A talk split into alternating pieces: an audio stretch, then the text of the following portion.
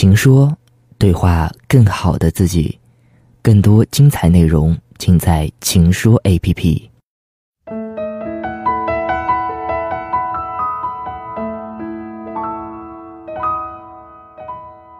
最近的新闻调查网做出了九五后求职的统计，更是引发了人们对于初入职场的九五后的好奇，也让九五后职场人再次重新审视自身的职业状态。还记得当初刚从学校毕业的时候，大家都满腔热血，充满期待。但踏入职场不久后，那些热情就被消耗殆尽了。有一项调查指出，近百分之七十一的日本毕业生对辞去第一份工作的决定感到满意。这可能会唤起很多人的共鸣。在毕业以后才进入公司上班不久，你可能已经感觉到这不是自己想要的。与其说踌躇不前，待在不适合自己的环境，还不如勇敢地做出决定。但或许你还不知道自己想要什么，在这个阶段之下，更需要认清当下所处的环境。心理学效应中有一个飞轮效应，是指飞轮从静止到转动起来需要花费很大的力气，但到达一个临界点后，用很小的力气就能转动起来。人们对这个效应的总结是，在做事情的起始阶段，总会碰到这样或那样的困难。如果能够克服这些困难，在以后的阶段，做事情才会更加容易。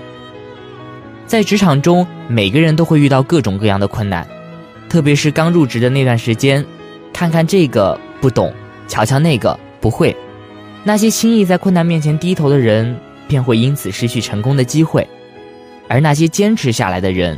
才能够成功。在职场上，无论我们从事什么行业，在初入职场的阶段，都必须要付出艰辛的努力，努力的将事业之轮转动起来。当事业渐渐的有了起色之后，再操作的时候就会容易的多了。坚持到最后，事情自身的惯性会让你更轻松的将它做好，也更容易获得成功。过了几年，你开始意识到，一份工作可能不仅要维持生计，它还需要得到金钱以外的收获，而那样的缺口，薪资是没办法补足的。是当你投入工作后，内心涌入的成就感和喜悦。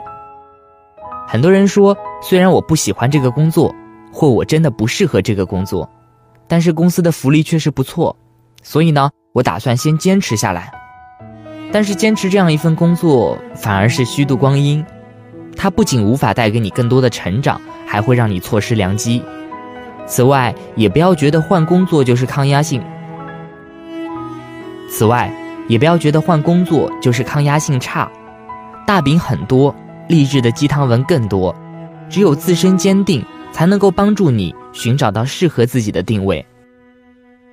倘若你依然不知道自己想要的是什么，或许可以给自己留出空档的时间，不论是重回学生身份，或是安排一场旅行，都是认识自己的过程。第一份工作是你从学生身份到职场生活的转变，不论经受了多大的挫折，也不要被外界的舆论影响，更不要被刚开始的困难挡住步伐。你的人生需要你自己负责，哪怕未来充满挑战，也请认清你自己之后。